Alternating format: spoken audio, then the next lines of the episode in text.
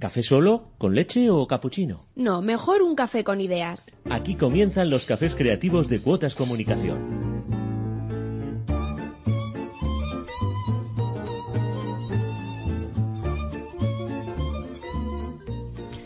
Buenas tardes y bienvenidos a un nuevo programa de los cafés creativos de Cuotas Comunicación aquí en, en Es Radio.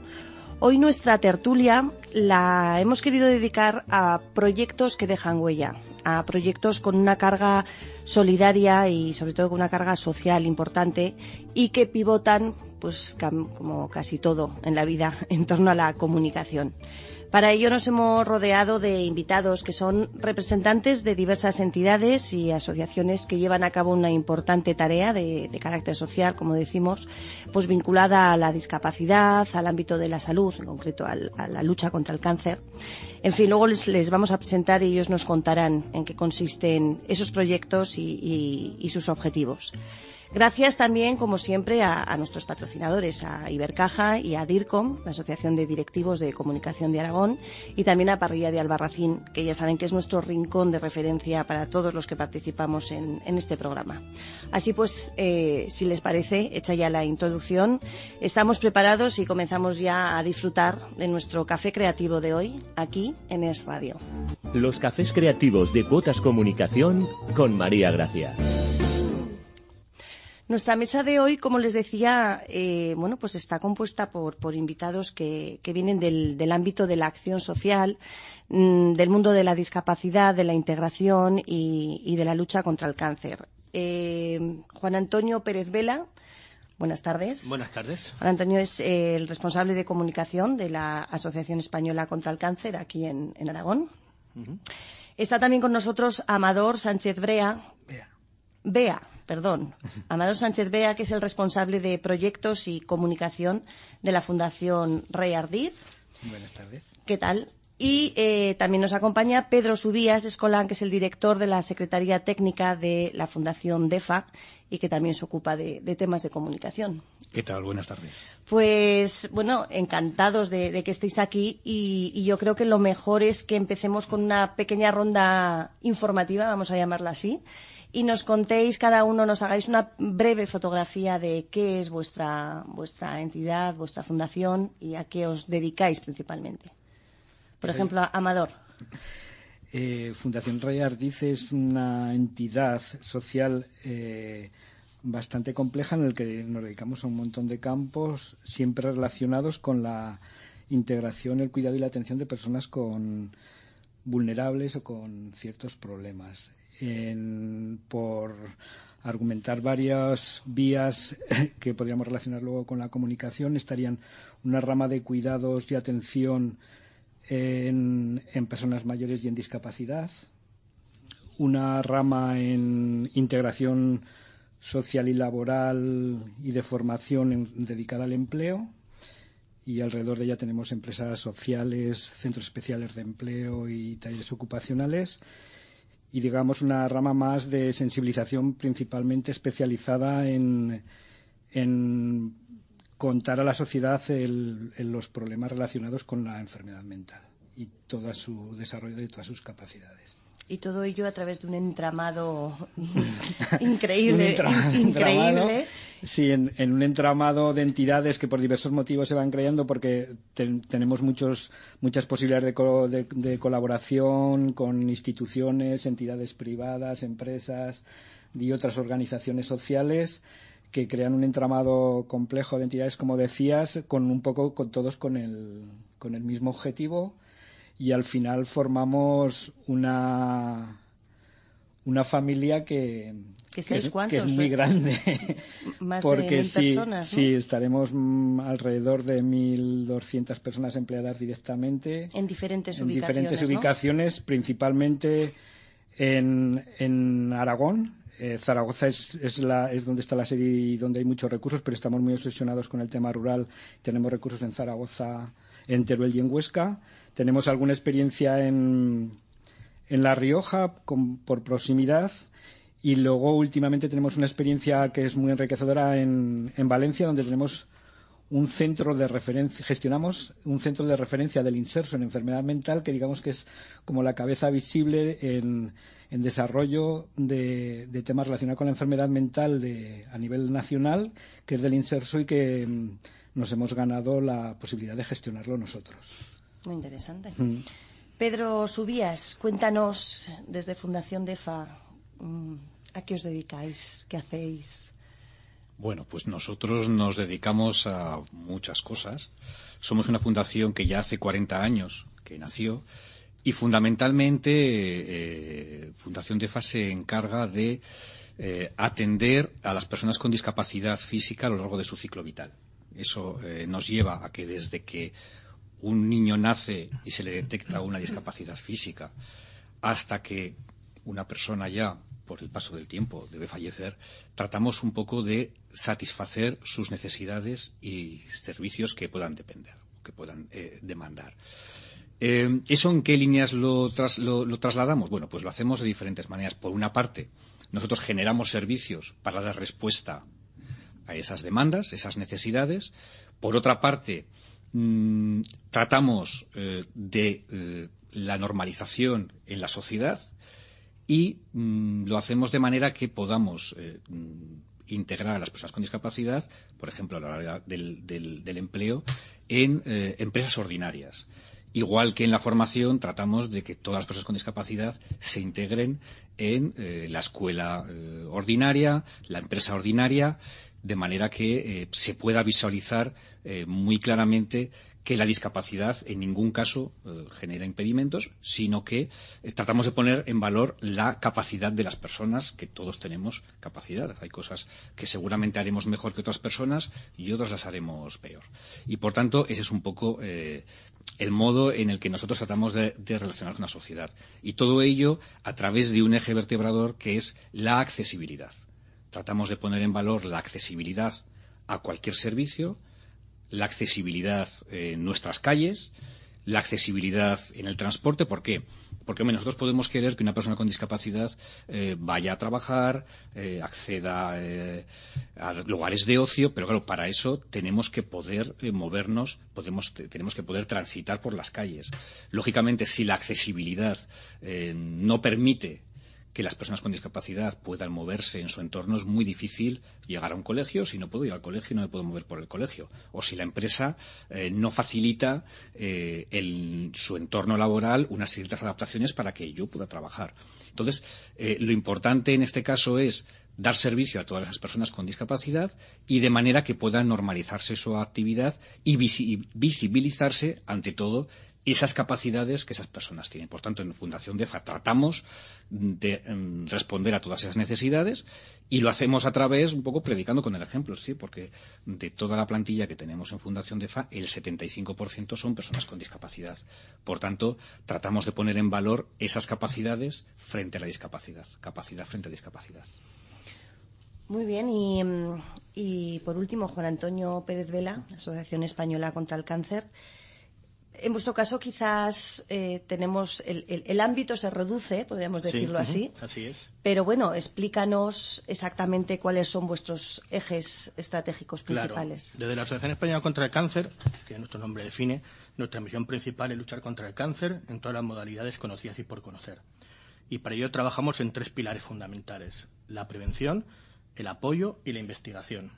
La prevención la trabajamos tanto en primaria como en secundaria es decir, la atención primaria, preveniendo y ofreciendo herramientas a la gente para que pueda prevenir con hábitos de vida saludables, ya que muchos cánceres se podrían evitar con dichos hábitos, inculcando a los niños desde pequeños esos hábitos de vida, emociones, trabajar el día a día, echarlas para dejar de fumar, por ejemplo, y luego la prevención secundaria, abogando porque la gente utilice las herramientas que tiene a su disposición de screening, eh, cáncer de colon, de mama, para poder evitar esa aparición o que la aparición sea muy temprana y se pueda coger muy a tiempo. Luego, en la, lo que sería en la atención psicológica y social, trabajamos mucho en el paciente, en todo el proceso de la enfermedad, desde el primer impacto o la aparición de la enfermedad, pasando por todo el tratamiento y por la fase final de la enfermedad, bien sea por curación o por una fase eh, de duelo o paliativa, ayudándole y acompañándole tanto por profesionales, como son psicólogos y trabajadores sociales, como por voluntarios, ya que estamos en todos los hospitales de Aragón, con voluntarios que la acompañan en el día a día, hacen el desahogo emocional al, Al familiar. y a la al familia paciente. también. Efectivamente, no hay que olvidarse que trabajamos para el paciente y todo su entorno. Es muy importante que un, que un familiar de un paciente pueda irse dos horas a hacer una ducha, desconectar. Nosotros en el hospital le ayudamos, por ejemplo. Eso sería otra de las facetas que trabajamos. Y una tercera muy importante para nosotros sería la investigación. Somos la entidad privada que más dinero destina a la investigación oncológica de caridad en España. Y queremos seguir liderando. Sabemos que el futuro del cáncer, bien en su curación o en su cronificación, está en investigación. Y somos conscientes de ello. De hecho, trabajamos en investigación de todos los sentidos, desde las PPL, que son las prácticas de laboratorio, donde chavales que están en tercer y cuarto curso de una carrera médica o de una carrera biotecnológica pueden hacer prácticas de laboratorio, hasta grupos estables de investigación, grupos coordinados, proyectos Transcan europeos o becas pre y postdoctorales. O sea, abarcamos toda la financiación de investigación en todos los sentidos. Una pata importantísima. Correcto. Y yo creo que como eje transversal a todas estas eh, funciones o, o- o ejes de trabajo que tenéis eh, está la comunicación. Me gustaría saber desde vuestras organizaciones cómo se está trabajando la comunicación a nivel eh, de organización, eh, qué canales estáis utilizando. Eh, no sé si, si queréis por seguir el mismo orden. Estamos con Fundación Rey Ardiz, que creo que tú, Amador, te ocupas un poco de gestionar la Sí, importantísima forma- política de comunicación. sí, bueno, de, ya hace, no sé qué, hará casi con, con mi entrada, hará 10, 12 años que se dedicó en un plan estratégico que la comunicación era importante para la Bueno, eso ya es un después, paso. después de 25, ¿no? Otra cosa es mm, las dificultades que a veces nosotros tenemos para mm, dedicar tiempo y recursos eh, con la cantidad de actividades a las que nos podemos dedicar y que todas nos parecen importantes a la comunicación. Pero bueno, por lo menos la, la idea que es importante lo hemos, la tenemos, le hemos trabajado bastante y, en, y el año pasado cumplimos 25 años y fue un poco cuando hicimos más uso de todas las herramientas. Nosotros tenemos una dependencia, sí que estamos mezclados eh, con proyectos y relaciones institucionales, forma parte un poco de un paquete ahí de, en relación a captación de fondos, agradecimiento de colaboraciones y tal, y con recursos humanos de cara a la comunicación interna, pero tenemos un, un ámbito más o menos independiente, direct- de- dependemos directamente de la gerencia. Y bueno, eh, eh, los objetivos marcados eh, van cambiando eh, en el sentido de que hacemos muchas cosas, intentamos hacerlas bien y intentamos comunicarlas para ver Transmitirlas, ¿no? transmitirlas, ¿no? simplemente por un poco como, como filosofía en cuanto a la atención, pero somos conscientes de que tenemos que dar un paso más en el sentido de que la comunicación más en cada vez más es una comunicación online y que tenemos que buscar retornos. Retornos no tienen por qué ser en, en, en recursos, no mucha- bueno, en recursos materiales, sino muchas veces intangibles, en ¿no? intangibles, en Y la necesidad de estrategia, ¿no? A la hora de, de gestionar la Claro, pero hay, hay, mm, hay, áreas con que, en las que tenemos que tener, y eso nos cuesta, una visión como muy comercial. Mm, En toda nuestra área social, donde preparamos gente, formamos y preparamos gente para que trabajen en nuestras, primero en nuestras empresas y luego en empresas externas, para que haya un circuito en que la gente tiene que tener una visión muy comercial, porque nosotros ahí vendemos, no vendemos servicios sino recursos. eh. Eh, por ejemplo, tenemos una área de pintura, uy, de limpieza, ¿no? Pues tenemos que vender que limpiamos muy bien y tal, entonces ahí tenemos que tener utilizar unas estrategias Claro. eh, diferentes o, y de esas actividades para crear empleo. Casi de los 1.200 personas, unas 400 son personas eh, empleadas con algún tipo de vulnerabilidad, eh, más o menos el 50% de discapacidad y, y otras eh, vulnerables, ¿no? Entonces tenemos que, Que buscar y buscarles trabajos para ellos. Entonces tenemos muchas líneas, líneas de sensibilización, líneas de que hacemos bien las cosas y somos eh, digamos, útiles eh, socialmente, que es importante para nuestro compromiso, y otra que tenemos que vender cosas para que haya gente que viva mejor. Sí, pero estamos hablando de, de conceptos como normalización, sensibilización, integración, visibilidad y todo ello. eh, yo creo que se sube al carro de la comunicación, que este es el, el mejor vehículo, ¿no? Para para, para conseguirlas. Desde, por ejemplo, desde Fundación DEFA, ¿qué tipo de canales estáis utilizando? Bueno, hoy en día la comunicación es muy omnicanal, ¿no? Prácticamente no podemos olvidarnos de una cierta faceta o, centrarte en una única, porque al final siempre eh, los sectores a los que vas a llegar va a ser eh, pues más limitado que si consigues tener una estrategia un poco en conjunto, ¿no? Nosotros, lógicamente, pues eh, desde la red o los actos normales eh, tradicionales que hacemos de prensa, con tus convocatorias de prensa, con algún acto que haces, que se convoca a los medios y, por tanto, luego tiene la repercusión que sea en los medios. También tenemos una estrategia en redes. Lo que sí que nos hemos planteado cuando se piensan estas cosas, qué acciones de comunicación puedes hacer, cómo lo puedes hacer. Lo que nosotros siempre tratamos de hacer es eh, dar contenido de calidad y de interés para no solamente las personas con discapacidad, que también pues eh, determinados eh, consejos sobre qué puedes hacer, en qué ámbitos, qué puedes hacer para llegar pues a reclamar o para irte de viaje o cómo llegar de una manera mejor a determinadas cosas, ¿no? a determinados recursos sino también un poco ofrecer contenido de calidad en la línea de lo que un poco decía antes, ¿no? Hay muchas cosas que pueden ir ligadas al, sector de la discapacidad, pero que son muy útiles para el resto de la sociedad.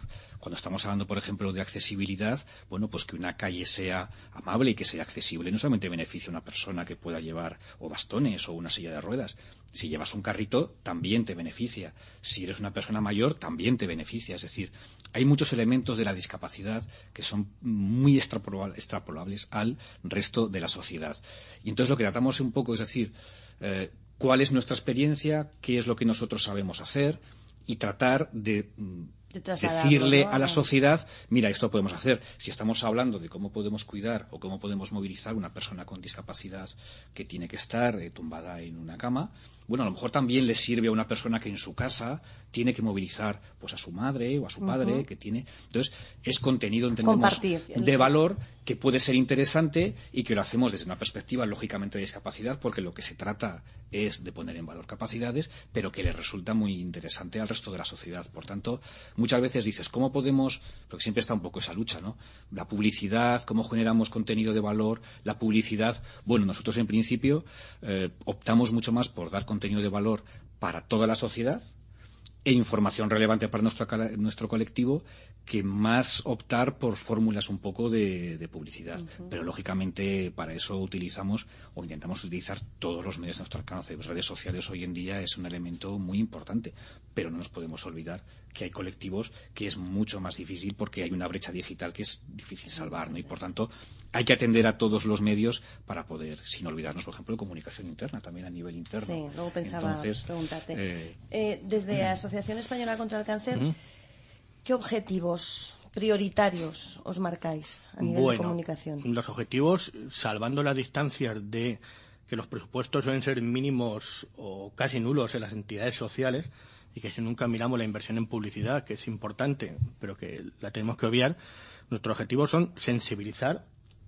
informar de los servicios y ser reivindicativos también. Yo creo que es importante, eh, jugamos un papel importante las asociaciones para conseguir que la gente, no solo que los gobiernos, los estamentos públicos eh, hagan las cosas que tienen que hacer, sino, por ejemplo, eh, ahora mismo estamos con campañas muy importantes para evitar bulos eh, el cáncer actualmente nosotros defendemos que se cura con técnicas medias, médicas reconocidas. Eh, ni el zumo de limón cura el cáncer, ni mirar la luz de la luna durante ocho horas cura el cáncer. Eso es importante, por ejemplo. Eh, nuestra línea de comunicación también van por ello, para reivindicar, por ejemplo, las situaciones económicas de una persona que ha pasado cáncer. No solo para informar de nuestros servicios, sino también conseguir eso reivindicar. Para eso utilizamos todas las herramientas relativamente baratas que están en nuestras manos. Redes sociales, sin lugar a duda, son fundamentales. Los medios de comunicación que hacen un gran apoyo a nosotros y la verdad es que difunden bastante bien. Y la unión. La unión para comunicar entre todas las entidades que podamos ir de la mano para hacer una voz mucho más grande. Esas son las herramientas que inicialmente utilizamos a nivel externo. Y luego a nivel interno es fundamental también. Esa comunicación bidireccional eh, no solo con los trabajadores de la asociación, sino con nuestros voluntarios, que es un pilar muy fundamental, nuestros socios. eh, eso también, esa comunicación es muy importante. Y, antes me, comentabas en la comida, comentábamos un, concepto que me parece interesante, que estáis trabajando mucho, que es utilizar la comunicación como reivindicación, ¿no? De hecho, estáis ahora inmersos ahí en una gran reivindicación. Una reivindicación para nosotros la inequidad de Aragón, en este caso Aragón, que es lo que nos afecta inicialmente. Eh, una persona por vivir fuera de Zaragoza no tiene el mismo acceso a los tratamientos, en este caso eh, radioterapia o cuidados paliativos, que tiene una persona que vive en Zaragoza pueden pasar una procesión de 8 o 10 horas para llegar a su tratamiento radioterapéutico durante 30, 35 días. Si te comes madera y la máquina no se estropea. Eso es mínimo. Y, esta reivindicación es la que estáis trasladando a través de herramientas de comunicación para que.